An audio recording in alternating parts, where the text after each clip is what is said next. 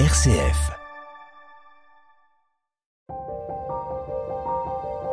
Au pied de la lettre, Christophe Héningue.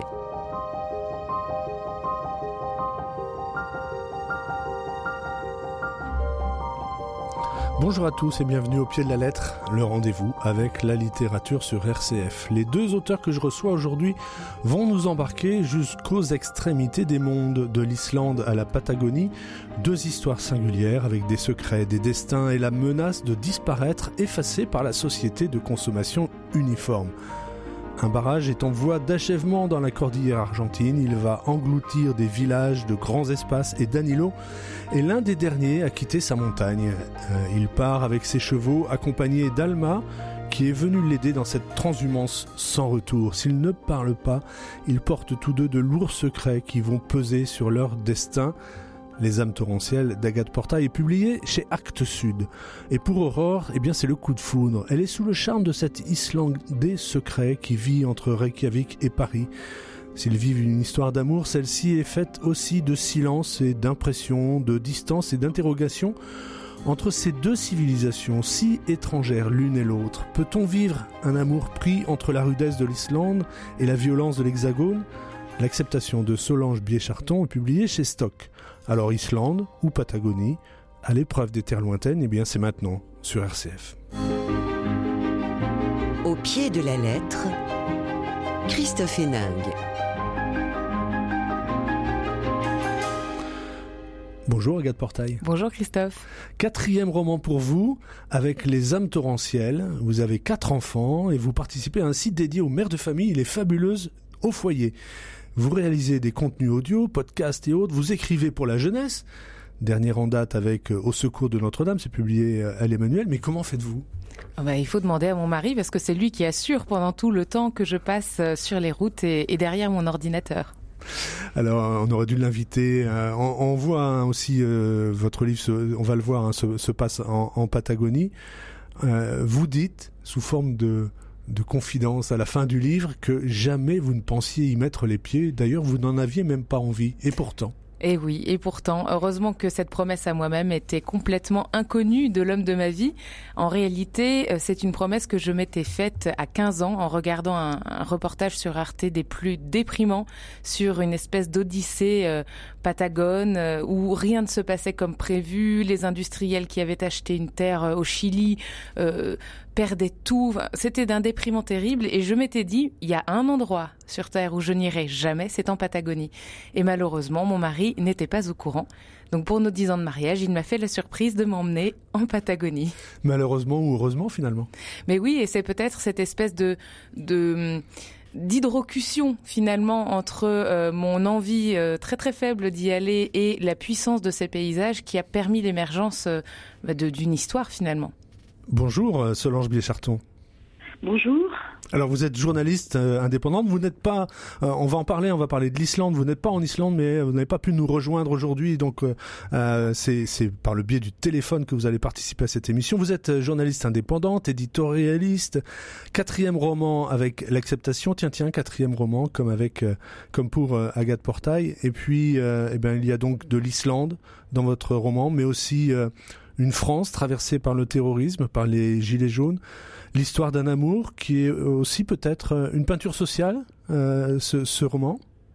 Oui, tout à fait. c'est assez juste. Alors, la, mention gilets jaunes est plutôt anecdotique, mais c'est surtout la, c'est la France, effectivement, des attentats 2015-2016, et c'est euh, l'Islande contemporaine et l'Islande également face à son passé, son passé récent, sa sortie du Moyen Âge récente. Voilà, donc c'est plein d'Islande et plein d'une France euh, dans l'incertitude et l'anxiété.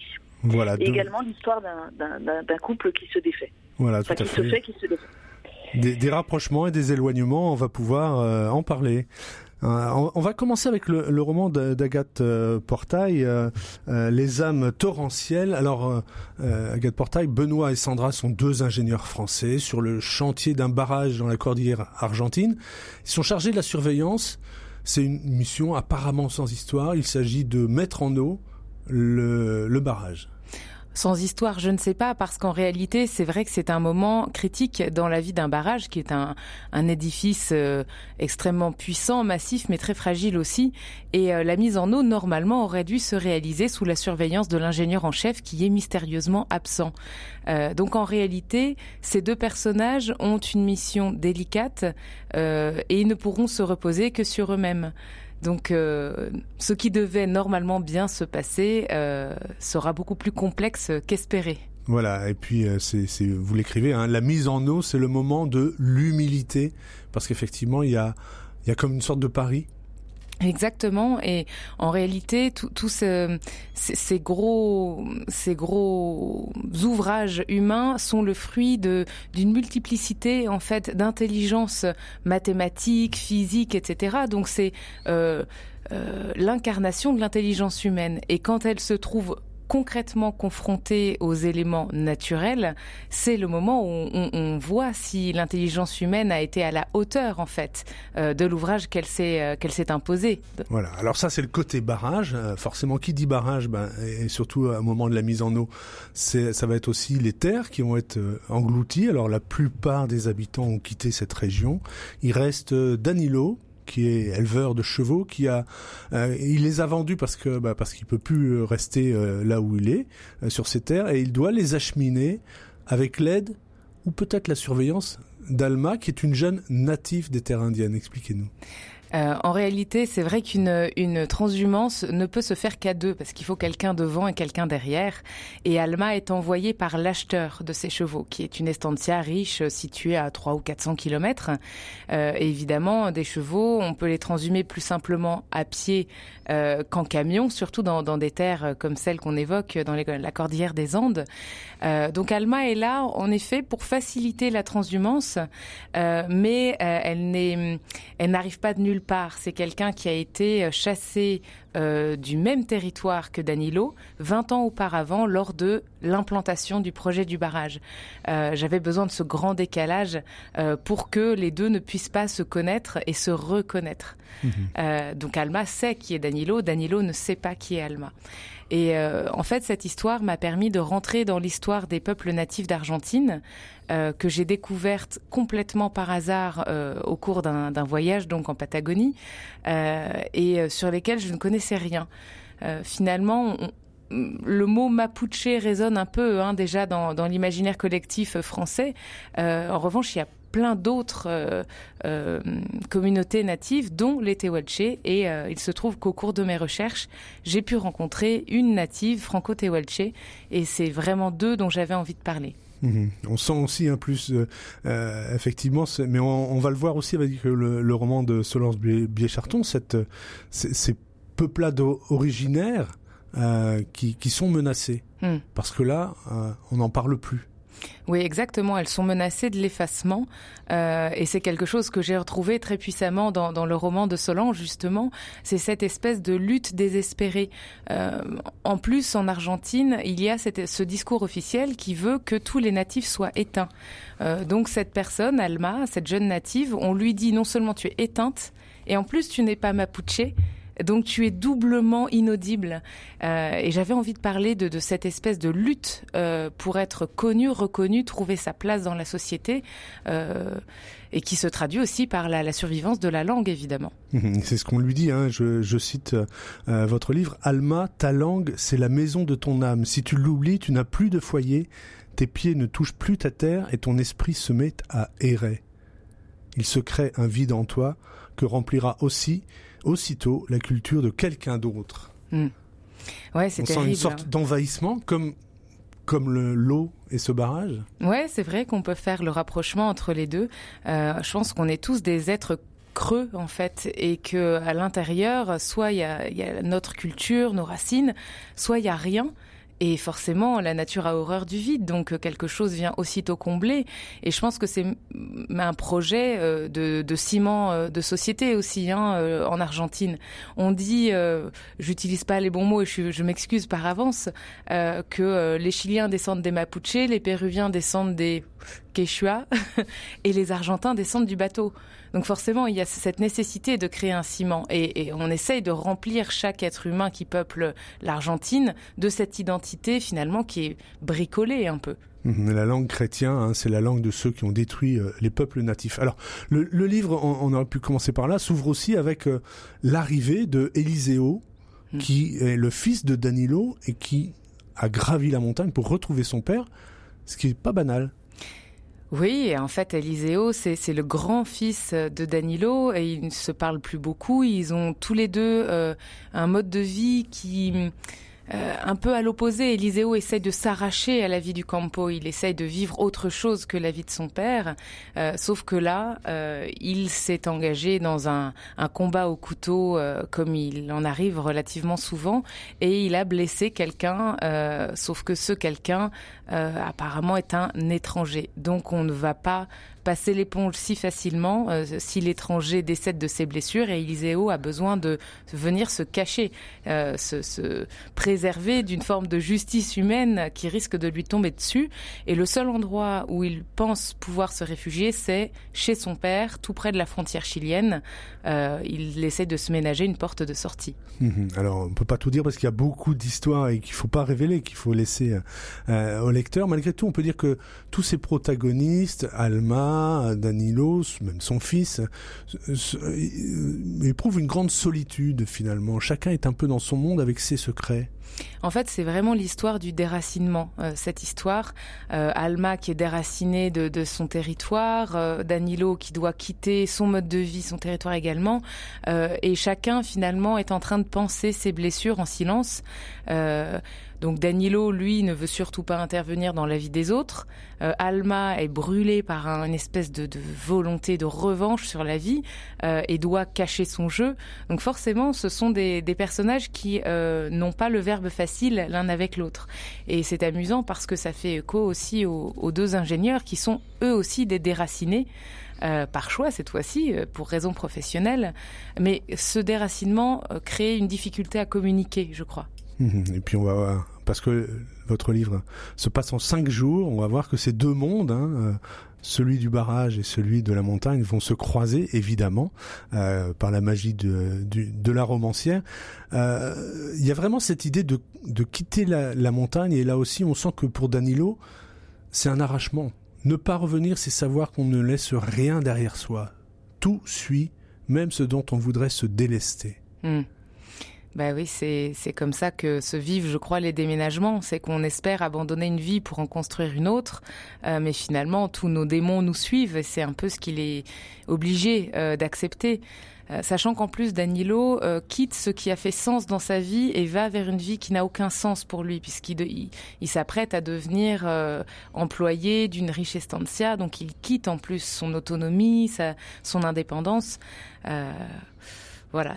Sachant aussi que ce refuge qu'il avait dans, dans, cette montagne, vous le dites aussi un moment, l'erreur se paie beaucoup trop cher quand personne ne passe pendant deux ou trois semaines. C'est-à-dire que là, c'est véritablement non seulement la solitude, mais un isolement oui. qu'il vivait. Et mm. pourtant, c'était bien là où il voulait être. Exactement. Euh, déjà, cet isolement, euh, c'est quelque chose qui fait partie de la vie du campo, parce qu'on est sur des étendues immenses, en Patagonie, peu peuplées. Euh, donc, si on veut vivre en ville, on, on va s'entasser en ville. Euh, mais si on veut vivre à la campagne, ça fait partie en fait du contrat, euh, cet isolement et euh, et Danilo aime, je crois, se retrouver seul avec lui-même. Et puis en plus, il habite dans, dans, ces montagnes un lieu où il a été profondément heureux avec sa femme et ses deux enfants plus petits. Donc je pense qu'il y a ce côté sanctuarisé aussi un petit peu pour lui. Mmh. Sanctuarisé, vous mettez, vous écrivez aussi hein, que ceux qui, euh, ceux dont on avait nié l'existence avaient fini par se nier eux-mêmes.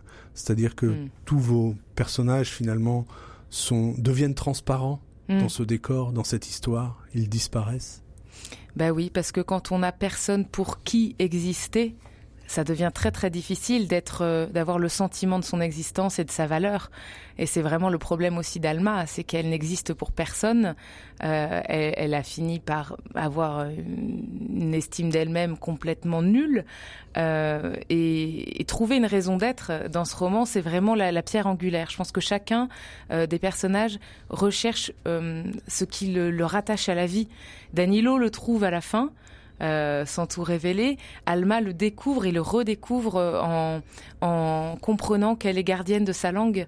Euh, voilà. Elle est à la fois gardienne de sa langue, donc elle va faire tout un chemin aussi. Mm. Euh, cette transhumance hein, euh, le, le, permet, et en même temps, il se passe quelque chose avec Danilo. Hein.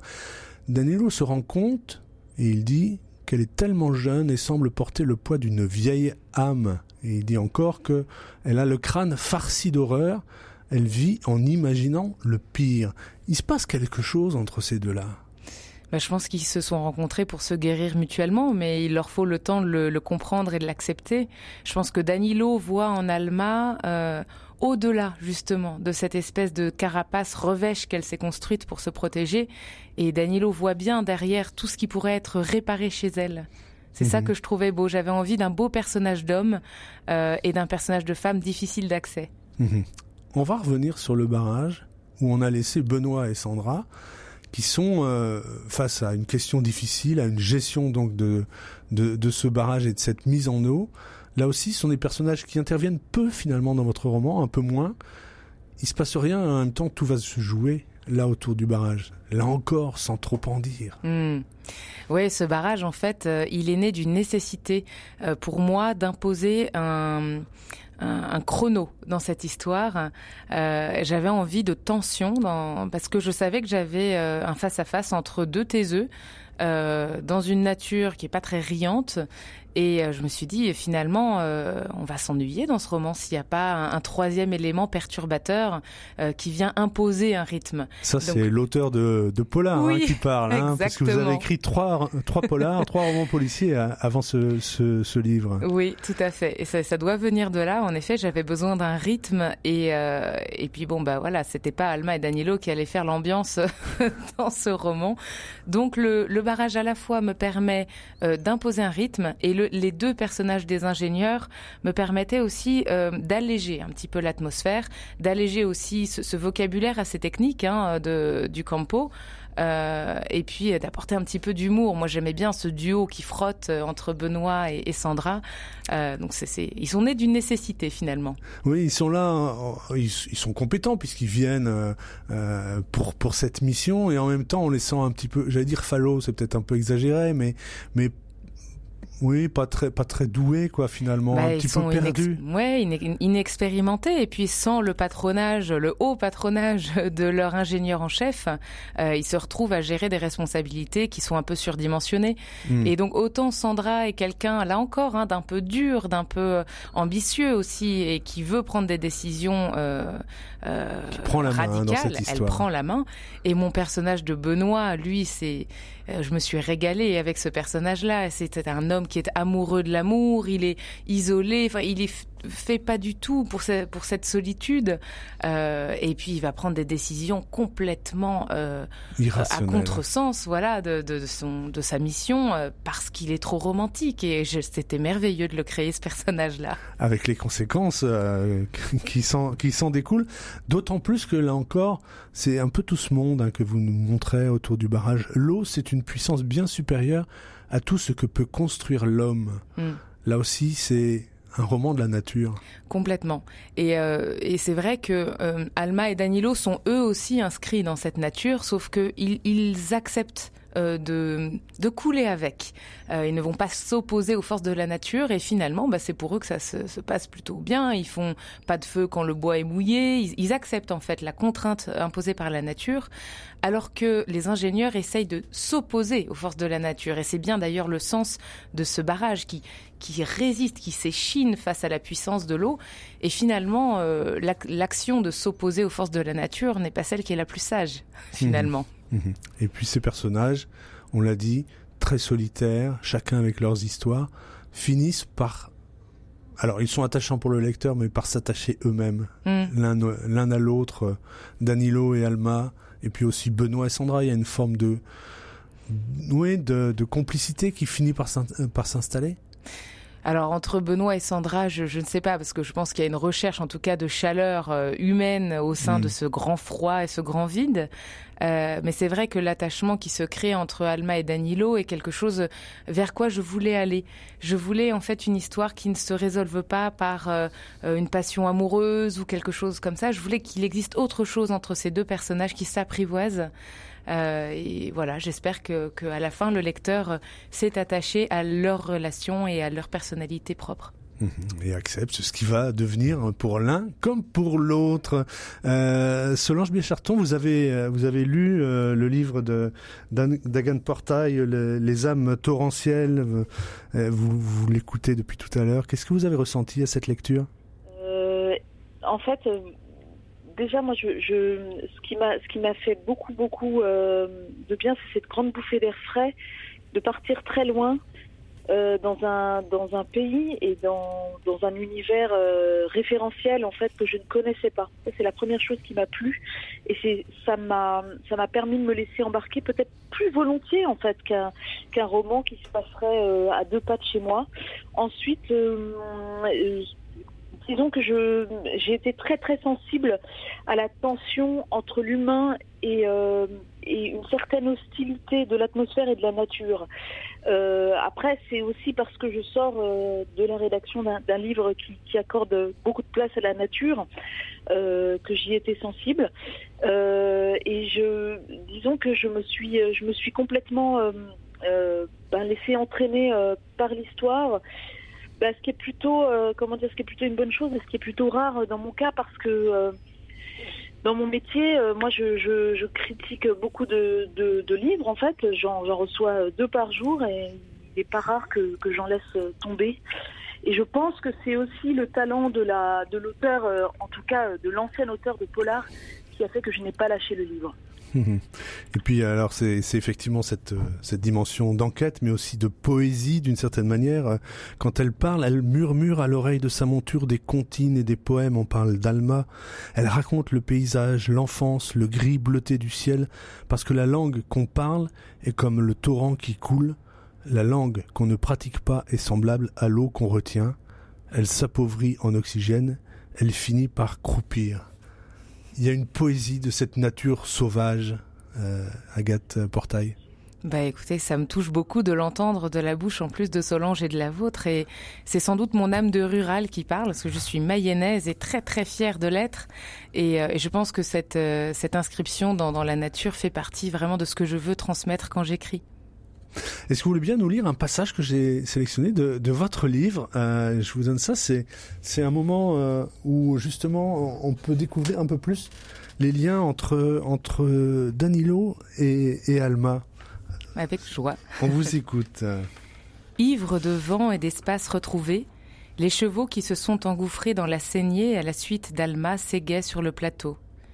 Le Rio qui gronde dans son lit est bien loin en contrebas et l'air vibre enfin d'un autre son que celui de l'eau travaillant inlassablement la roche. Danilo suit, paisiblement, tirant de temps en temps la corde qui le lie à sa mule de bas. Il aime l'énergie subite d'Alma.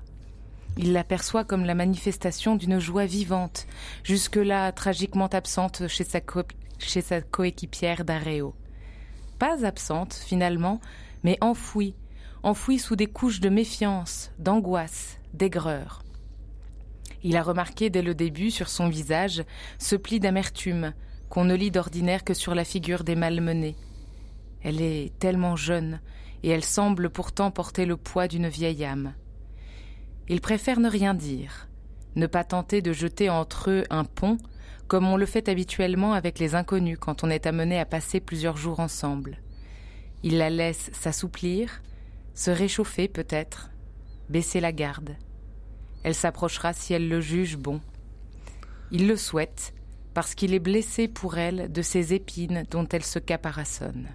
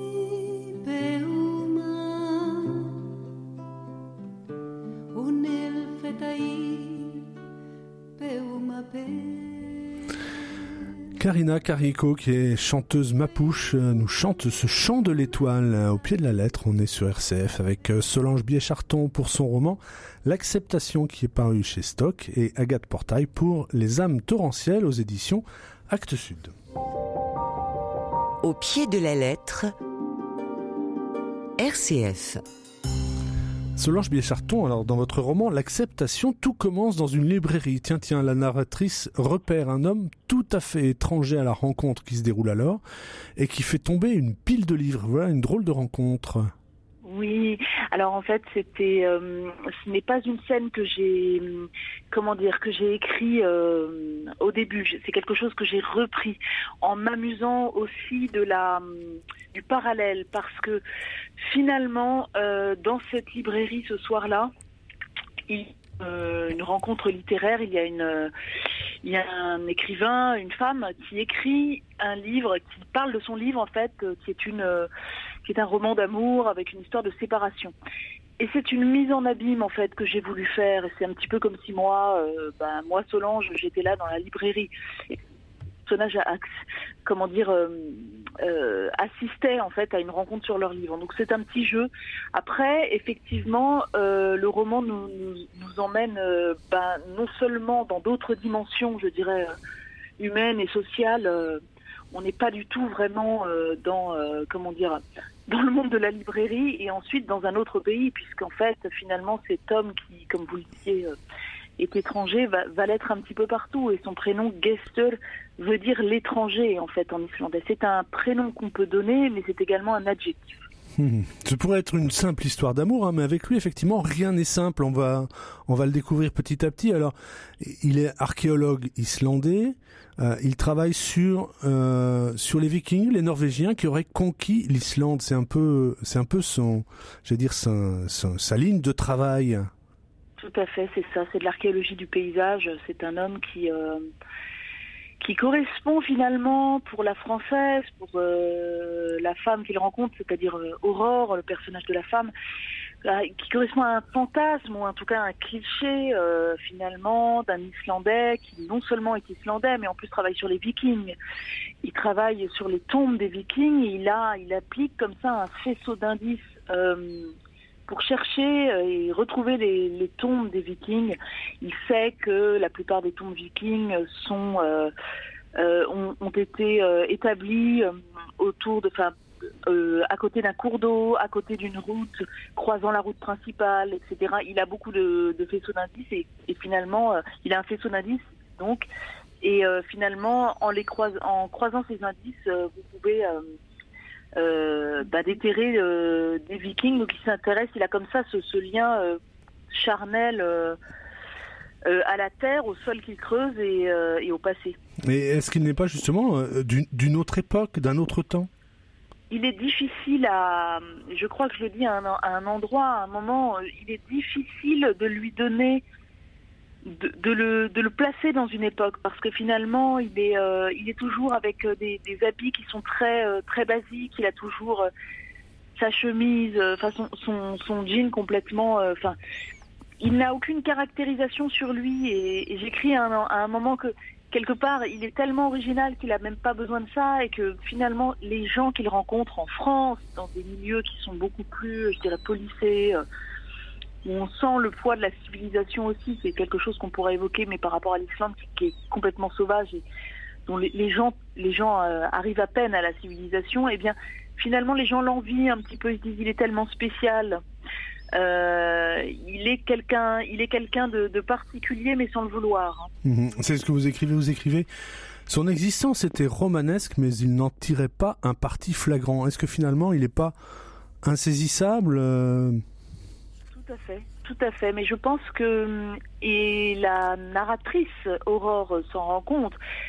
C'est-à-dire qu'à un moment, euh, on se rend compte qu'il en joue aussi, que c'est une manière aussi de fuir, de fuir mmh. ses responsabilités, de fuir, de passer sa vie entre plusieurs pays. Euh, au début, il est fascinant et ensuite, on se rend compte que c'est également une stratégie, une stratégie qui n'est pas, ce n'est pas un homme mauvais, mais c'est un homme perdu et c'est un homme qui a besoin de se protéger et qui met entre lui et les autres euh, des imaginaires, l'histoire, son pays et également euh, tout ce qui est lié à la fuite. Mhm. On va revenir à, l'Islande parce qu'il y a aussi tout, euh, un propos autour de, l'Islande euh, et de l'avenir du pays, de son passé. Parlez-nous un peu d'Aurore. On a l'impression que cette femme amoureuse est là aussi séduite, mais en même temps un peu perdue devant ce garçon ténébreux. Oui, alors ce qui est marrant, c'est que il y a quelqu'un qui m'a dit à la lecture de votre livre, euh, j'ai eu l'impression que ce, cette narratrice euh, se prête à une étude de cas en fait de, l'homme qu'elle aime. Et c'est un petit peu ça parce que finalement, elle essaye de comprendre et en essayant de le comprendre, eh bien, elle va quelque part répertorier qui il est, quelles sont ses habitudes, euh, à quel point il est, il est singulier, également singulier dans sa vie parisienne, comme combien il détonne. Et elle, elle essaye de comprendre, elle va finir par euh, arriver à une certaine compréhension de la situation, il sera peut-être trop tard parce qu'elle est attachée. Et finalement, euh, le titre, c'est l'acceptation parce que bon, c'est l'acceptation aussi d'un certain échec ou en tout cas d'une comment dire du, du, fait que cette histoire ne peut ne peut pas perdurer en fait. Oui, oui elle, elle, dit à un moment, il a rendu ma vie captivante et en même temps, elle dit aussi, mon amour était saugrenu, sérieux, parce que ces deux-là vont s'aimer, être ensemble de temps à autre quand ils passent à Paris ou quand elle se rend euh, en Islande, avoir un, enfant ensemble et en même temps euh, rester l'un et l'autre euh, étrangers.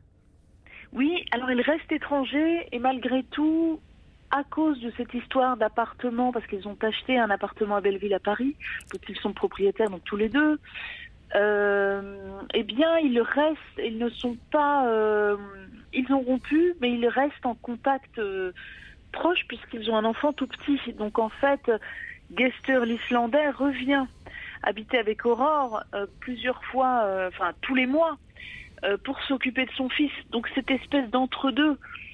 Très étrange parce que finalement ils sont ils sont plus amants, ils sont un peu comme des colocataires mais qui auraient un qui auraient un passé commun, ils sont des des parents, oui, effectivement, qui s'abîment dans une, dans une amitié singulière. Donc en fait, on a l'impression que finalement c'est euh, c'est une autre manière de ne pas être ensemble. Euh, il y a une manière passionnelle de ne pas être assez ensemble. Il y a une manière apaisée euh, de d'être à la fois des amis, des colocataires et des parents. Mhm. Elle sent bien malgré tout Aurore que elle, hein, qui ne parle pas beaucoup quand elle est dans sa famille, hein, euh, elle, le dit, elle le dit un moment. Euh, elle sent bien qu'il y a quelque chose d'assez, j'allais dire original, pas forcément original, mais d'assez unique euh, dans, dans, leur relation. Et en même temps, elle s'en défend. Qui peut se prévaloir de vivre une vie normale, écrit-elle? Oui, oui, oui. Alors, bah, c'est une réflexion que je me suis faite à l'écriture de ce livre parce que finalement, euh, vous pouvez, euh, vous pouvez euh, rencontrer quelqu'un et comment dire, Aurore. En fait, elle est dans cette histoire qui est quand même assez assez originale. Et finalement, on a l'impression qu'elle a qu'elle a cherché quelque chose qui l'emporte loin, loin de son quotidien, loin de ses préoccupations, loin de cette France qui est quand même assez euh, euh, traumatisé en fait par les attentats de, de, novembre 2015 et puis ensuite euh, avec cette année 2016 qui va qui va être assez terrible. Et finalement Gester c'est son c'est son c'est son passeport pour autre chose pour quelque chose de plus intense. Et à la fois elle se rend compte mais finalement qui est normal? Qu'est-ce que ça veut dire être normal qu'est-ce que ça veut dire vivre une histoire d'amour normale personne ne vit une histoire normale dans votre livre, il y a aussi les questions, hein, je le disais, les questions de société qui sont posées. Vous venez de parler des, attentats. Lui, il vient d'un pays sans armée, sans violence et même sans jurons, écrivez-vous. Là aussi, euh, par le regard de Gestour, vous nous restituez cette France douloureuse finalement et, traversée de conflits. Oui, c'est-à-dire que euh, c'est un pays qui, regarde la France, un pays qui regarde l'Islande, mais à travers le regard de l'étranger, Aurore regarde l'Islande, Gester va regarder la France, la France des attentats, euh, avec une certaine électricité une violence diffuse, avec euh, des gens qui sont montés contre les uns contre les autres. En fait, c'est quelque chose qu'on en tout cas, si on sort du, ressort de la fiction, ces dernières années, euh, ces dix dernières années, ont été très très bien qualifiées, euh, comment dire, caractérisées par euh, quelqu'un comme Jérôme Fourquet sur les, archipels, sur le fait que, enfin, sur l'archipel français, sur, sur ce, sur ce chapelet d'îles, des gens qui ne se parlent plus, des gens qui, qui évoluent les uns à côté des autres, mais sans faire société. Et en fait, Gester, il voit ça et il met à nu ça quelque part. Et Aurore comme euh, un certain nombre de ses compatriotes, euh, tend soit à minimiser, soit à se mentir, soit à continuer sa vie pour ne pas voir en fait des choses qui, qui sont qui sont fâcheuses. Et c'est en fait euh, ce que je voulais appliquer, c'est un petit peu le procédé du, du persan hein, chez Montesquieu, c'est-à-dire euh, vous savez, il y a Uzbek et Rika qui finalement regardent la France avec des yeux mmh. nouveaux. bon, euh, là, on n'est pas au XVIIIe siècle, mais euh, ce regard naïf fait tomber certaines, euh, une certaine censure qu'on se crée, une certaine, certaine chose qu'on ne veut pas voir. Mhm. Là où tout est limpide, tout est éprouvant, voilà comment il parle de, de, de l'Islande. là aussi, on a beaucoup d'images, de stéréotypes par rapport à l'Islande. Oui, bien sûr. Alors ça, c'est très important. Enfin, comment dire, c'était très important et je me suis demandé si si des chapitres entiers consacrés, euh, comme, comme il en existe un ou deux, consacrés euh, au paysage, à la description des paysages euh, d'Islande pouvaient marcher. Je pense que oui, parce que vous pouvez, en fait, une description, si elle est bien faite, elle n'est jamais statique, ce n'est jamais, comment dire, ce n'est jamais juste un décor de théâtre qui est décrit, encore qu'on puisse raconter une histoire hein, à partir d'un décor de théâtre, mais je veux dire, en fait, une bonne description, c'est une description qui raconte quelque chose. Et là, en, l'occurrence, il y a le paysage, il y a les hommes et les femmes qui habitent ce paysage, qui, qui vivent au fond des fjords, dont euh, d'où ils ne voient pas en fait la lumière du soleil euh, en décembre et en, et en janvier. Ce que j'explique, c'est parce que le soleil est trop bas, donc euh, il, euh, il, revoit en fait euh, le, il revoit le soleil fin janvier. Et je voulais décrire tout ça. Je voulais décrire aussi à la fois une vie d'insulaires qui sont très proches les uns des autres et à la fois cette solitude par rapport face à la nature qui qui est le danger. Alors qu'en fait, finalement, Gester, il se dit, mais finalement, quand j'arrive en France, je me rends compte que le danger, c'est les gens, les uns contre les autres. Les gens se hmm. lancent des pavés dans, dans, dans, des vitrines, alors que chez moi, c'est juste si vous ne voulez pas être embouti par le volcan, il faut, il faut faire attention. Euh, si, euh, si vous voulez pas que les moutons attrapent la peste, euh, enfin, ou une maladie, comment dire, de moutons, toute la, la nature est la menace. Vous, vous, inventez des conflits, écrivez-vous, parce que vous n'avez pas à affronter la nature. Euh, euh Agathe Portail, vous avez, vous avez lu euh, L'acceptation. Mhm. Qu'est-ce que vous avez retenu? Moi, j'ai énormément aimé, en fait, ce, cette fondation d'histoire d'amour où l'exotisme de l'autre nous fascine avant de devenir bah, ce qui nous empêche d'entrer en, en, profondeur chez l'autre. j'ai trouvé ça très juste. Et, euh, et c'est vrai que je trouve chez Gesture quelque chose d'assez émouvant parce qu'il est accroché en fait à, ce qui est précieux pour lui, qui est la, justesse euh, dans, l'évocation de, son histoire, de l'histoire de son pays. Et je crois que c'est quelque chose qui compte pour lui au-dessus de tout. Et ça m'émeut beaucoup en fait. Mhm. Voilà. Et on retrouve dans, dans le roman de Solange Biécharton cette question de la langue aussi. Hein. Les Islandais formaient un petit peuple en voie d'évanouissement, 340 000 locuteurs seulement. Il fallait souffrir pour demeurer vivant. Euh, Solange Biécharton, oui, il y a cette, cette menace sur l'Islandais, malgré tout, dont, dont on a pour le coup là aussi euh, beaucoup de, de littérature et notamment de polar. oui, tout à fait. Alors c'est une menace qui est qui est réelle. Hein. Ce n'est pas juste. Euh, comment dire, ce n'est pas juste pour les besoins du roman que j'en ai parlé, parce que c'est vraiment. Euh, il y a des gens qui disent qu'elle va disparaître d'ici 40 ans, il y a des gens qui disent que cette langue va disparaître d'ici 70 ans. Moi, je, je, trouve ça terriblement pessimiste et je pense que ils sont euh, très très euh, comment dire au fait de tout ça et justement ils, contrairement aux Français qui font entrer beaucoup d'anglais euh, dans la langue, en fait, nous, on fait rentrer, on dit cluster, au lieu, pour, on aurait pu dire foyer d'infection pendant le Covid, on a, on a choisi le mot cluster. Enfin, on est, on est, on est très prompt à faire ce genre de choses, et eux, ils vont inventer des mots. Ils vont, ils vont inventer des mots. Je crois que le, le, mot qui a un rapport avec, euh, je crois que, je ne veux pas dire de bêtises, mais je pense que Internet a un rapport avec le filet de pêche, vous voyez, parce que le filet, le, le comment dire, net, net c'est le filet en, en, anglais. Il y a beaucoup, beaucoup de mots comme ça qui sont, euh, qui sont créés de toutes pièces, surtout pour ne pas, euh, comment dire, faire rentrer la langue anglaise, enfin américaine, parce qu'ils parlent tous anglais, ils parlent tous très très bien anglais. Les enfants euh, sont bilingues dès le plus jeune âge, mais il y a cette volonté d'exister. C'est d'ailleurs ce qui les a maintenus dans le dans les siècles en fait, parce que ce sont des gens qui ont été d'abord sous domination, enfin d'abord indépendants, euh, mais mais très peu de temps, puis sous domination norvégienne, puis sous domination danoise pendant des siècles, mais euh, avec une forte identité, euh, une langue. une histoire bien à eux et ce qui les a finalement maintenus et menés d'abord à l'autonomie puis à l'indépendance. Mmh. Portail, cette importance de la langue, c'est aussi dans votre livre, hein, mhm. ce, sujet. Euh, là aussi, il y a quelque chose de, de, la culture, euh, de l'identité qui passe par la langue. Oui, complètement, et de l'identité euh, collective et individuelle. C'est ça qui est très mystérieux avec la langue, en fait. Mhm. Voilà.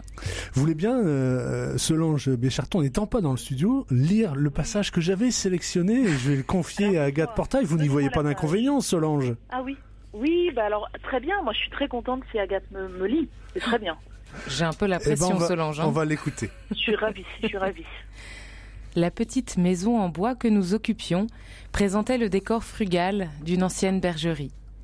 Des couvertures avaient été disposées au bout des lits avant notre arrivée. Elles n'étaient pas épaisses. Il y avait un vieux frigidaire et plusieurs paires de souliers en peau de mouton au pied d'un sofa recouvert d'un jute aux couleurs passées, toutes confondues dans ce qui avait dû initialement être un patchwork, mais qui n'avait jamais été lessivé et qui était si usé qu'on n'en distinguait ni les motifs, ni les teintes. Le temps s'était arrêté. Un bouquet de fleurs séchées sur la table de la pièce à vivre matérialisait cette discontinuation dans le mouvement des secondes, dans le passage des ans et des générations. On ressentait ce figement dans le décor de glacier qu'on apercevait depuis la terrasse, des montagnes bien réelles, lustrées, inaccessibles, qui se trouvaient pourtant à des centaines de kilomètres, séparées par des bras de mer, mais qui, par effet de mirage, semblaient si proches et encadraient de leurs joues la réalité du paysage de flocas d'allure, dans une immuabilité indissoluble, dans une Islande à jamais coupée du monde et du progrès technique, miséreuse, revêche et nue.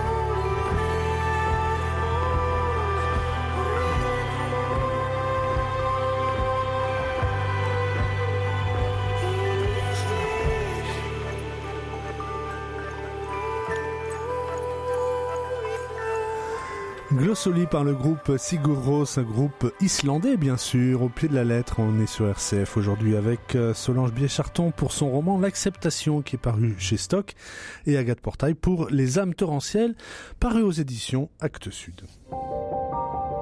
Au pied de la lettre, présenté par Christophe Héningue.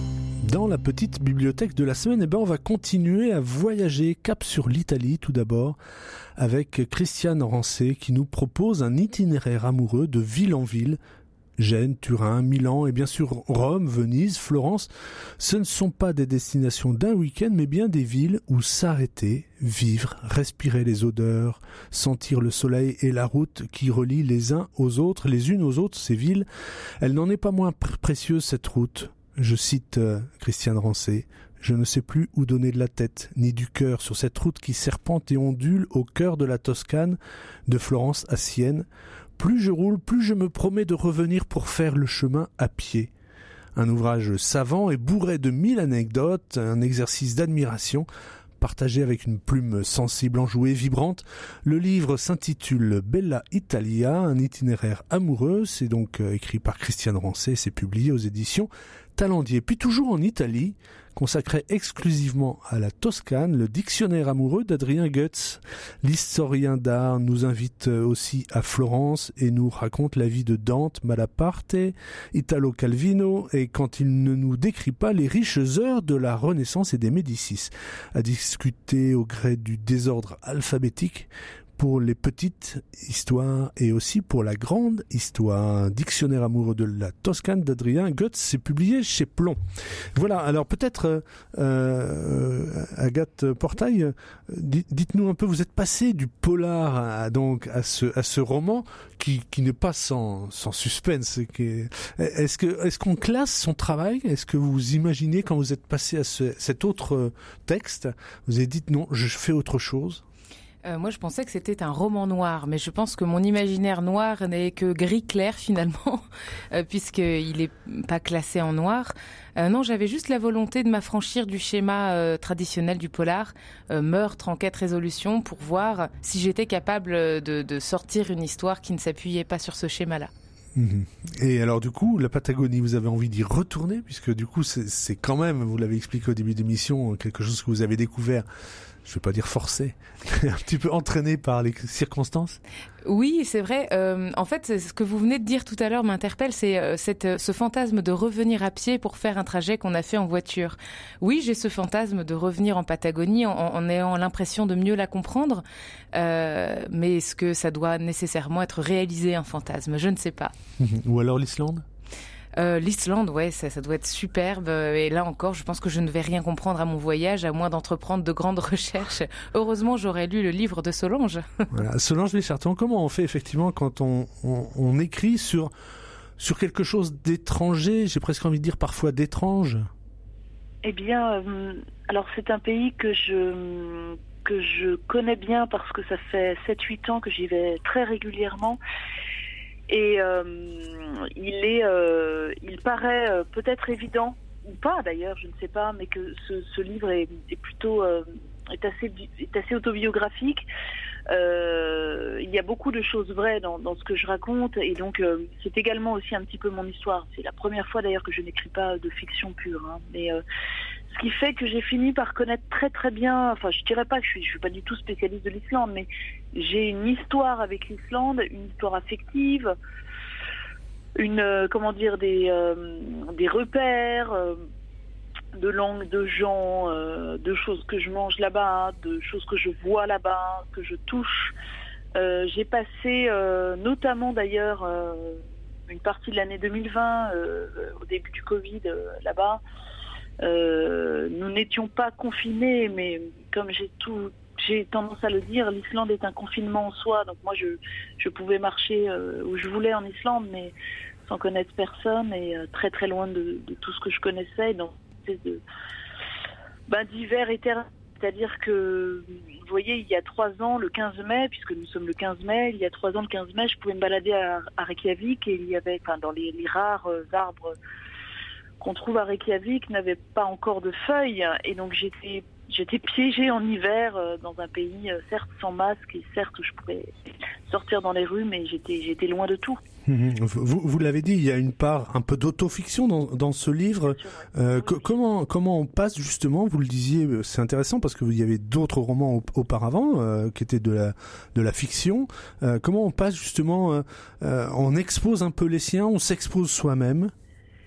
Eh bien, en fait, ce qui se passe, c'est que hum, j'ai pu constater en plus que hum, beaucoup de romanciers commencent d'abord par raconter leur vie et font de leur premier roman cette espèce de règlement de compte, parfois avec la famille, parfois avec la vie, parfois avec un, un événement qui les a traversés.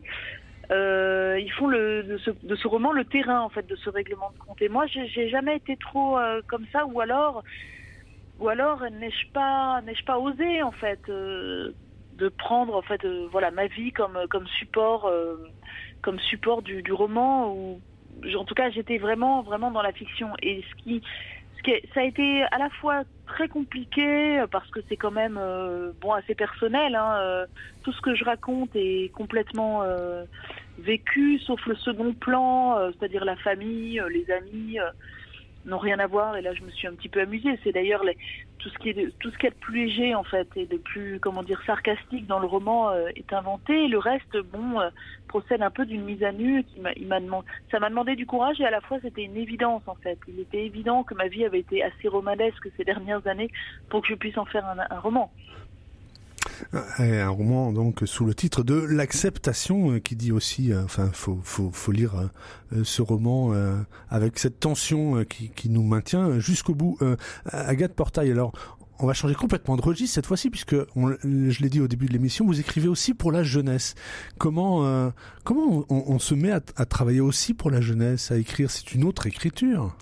En fait, j'ai commencé par la jeunesse. Euh, je me suis lancée en écriture grâce à la boîte à histoire de l'Uni, euh, qui est cette petite boîte turquoise avec une molette jaune qui permet de choisir ses personnages.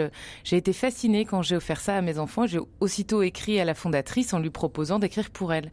Donc ça a commencé comme ça, finalement, mon entrée en, écriture. Euh, et j'ai eu envie, oui, de revenir à cette écriture pour la jeunesse. Je, je ne fais pas d'énormes différences en fait hein, entre l'écriture adulte et l'écriture jeunesse. Je trouve qu'on peut avoir de l'ambition aussi pour les 8-10 ans. Et, euh, et j'ai adoré me replonger et, et, permettre à mes enfants en fait de rire en découvrant euh, euh, le chantier de Notre-Dame de Paris, puisque c'est ça dont il s'agit, euh, d'une manière qui, voilà, qui leur soit accessible. Mmh.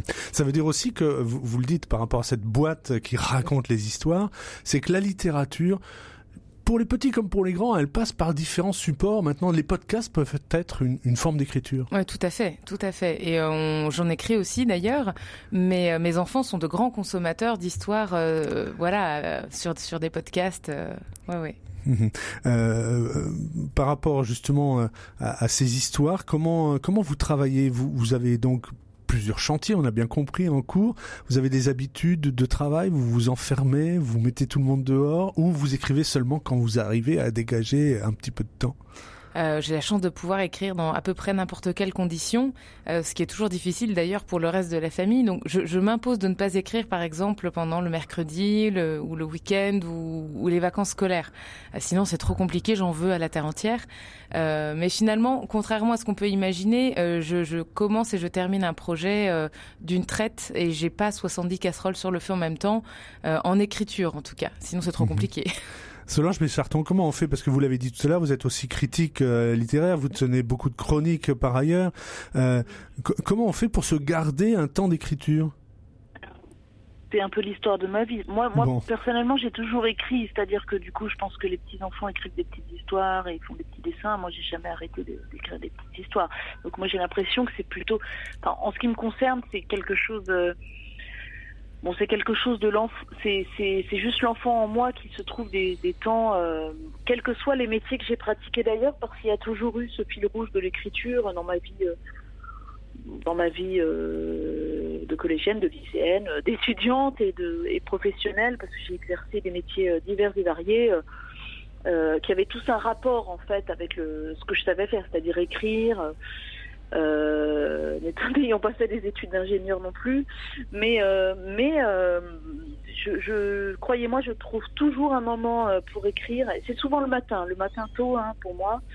Euh, et euh, en ce qui concerne la critique littéraire, c'est assez récent en fait dans, dans, dans, ma vie, donc ça me ça me parasite pas et euh, ça me parasite pas vraiment. Au contraire, j'ai l'impression je, dirais que ça, aurait tendance justement à renouveler mon regard en fait, et aussi mon regard de lectrice sur ce que je fais moi-même, parce que il n'y a rien de plus difficile en fait d'être une qu'être une bonne lectrice pour soi-même. C'est pour ça qu'on a inventé les éditeurs aussi. C'est que ce sont de, de quand, quand l'éditeur est bon, ce sont des yeux très précieux. Et moi, c'est vrai que ça me fait du bien en fait de lire euh, d'autres textes que les miens. Euh, J'y reviens, à Agathe, Portail, vous avez des habitudes, vous avez des rituels pour écrire? Parce que vous dites que vous arrivez, à, prenez un, j'ai envie de dire un dossier, un projet et vous le mettez et vous le menez à bien, c'est-à-dire que vous êtes aussi euh, très organisé, euh, vous n'écrivez que dans une certaine circonstance ou vraiment partout. Oh, c'est un peu comme Solange, hein. c'est toujours du temps volé de toute manière le temps de l'écriture, donc si c'est le matin, c'est le matin, si c'est le soir voilà, il me faut simplement une bonne dose de sommeil pour être capable d'écrire correctement. Donc je fais beaucoup de siestes si vous voulez connaître tous mes rituels. voilà, ah bah, peut-être que la sieste euh, est indispensable pour, je le crois. pour, un, pour un bon roman. Euh, un conseil de lecture peut-être aussi, euh, Agathe Portail, euh, Solange Bécharton. Qu'est-ce que vous pouvez conseiller dans, dans les livres bah, Solange Bécharton, vous disiez justement hein, que vous, vous, aviez beaucoup de lectures, j'allais dire contraintes en tout cas, à, à proposer. Qu'est-ce que vous pourriez euh, nous conseiller? J'en ai un peu trois en cours en ce moment, je vous, avoue, dont un pour moi vraiment personnellement et, euh, deux pour, euh, pour les besoins de, mon travail. Et je lis actuellement quelque chose qui me touche énormément et auquel je vais, je vais sans doute consacrer un article pour le magazine qui m'emploie. c'est un roman, c'est un premier roman d'un garçon qui s'appelle Ferdinand Lénier Colonna qui s'appelle, euh, son roman s'appelle Marche ou rêve. C'est paru aux éditions Héloïse d'Ormesson en janvier. Je ne l'avais pas vraiment vu. Et ce jeune homme m'a contacté. C'est quelque chose qui aurait pu m'irriter parce que quand vous êtes critique littéraire, si vous êtes contacté par tous les romanciers de la Terre, euh, bon, c'est un, un, peu une forme de harcèlement. Et, en fait, ce qui s'est passé, c'est que bon, déjà, j'ai beaucoup aimé euh, son message et donc j'ai voulu en savoir plus. J'ai lu son livre, je ne l'ai pas lâché. C'est euh, c'est un mot, euh, c'est un, un peu l'histoire de, ça part en tout cas de, de sa vie. C'est un jeune myopathe. Oui, on arrive au terme de l'émission. Est-ce que vous pouvez juste nous rappeler le titre peut-être, comme ça, pour Alors, le lecteur, puis on va demander aussi. Marche ou rêve, et c'est l'histoire d'un jeune homme handicapé. C'est désespérément drôle et sans concession. Désespérément drôle, voilà un bon conseil. Euh, Agathe Portail, un euh, conseil de lecture J'ai beaucoup aimé Toucher la terre ferme de Julia Kerninon qui parle de, de maternité d'une manière euh, très incarnée et puis euh, qui me touche beaucoup parce qu'elle elle écrit elle-même. Euh, donc cette espèce d'articulation entre la dépossession de la maternité et l'espace nécessaire à, à l'écriture. Eh bien, merci à toutes les deux pour euh, ben, euh, ce voyage qui nous a entraîné de l'Islande jusqu'à la Patagonie. Alors, je rappelle le titre hein, de vos ouvrages L'acceptation de Solange Biécharton, c'est paru chez Stock, et puis Les âmes torrentielles d'Agathe Portail chez Actes Sud. Rappelez le livre jeunesse, euh, Agathe Portail, c'est Panique sur le chantier, et le cycle, c'est Au secours de Notre-Dame, aux éditions de l'Emmanuel. Merci beaucoup à la réalisation Pierre-Henri Paget, comme d'habitude. Merci Pierre-Henri. Au pied de la lettre, c'est fini pour aujourd'hui. Bien, bien sûr, on se retrouve la semaine prochaine et d'ici là, prenez le temps de lire.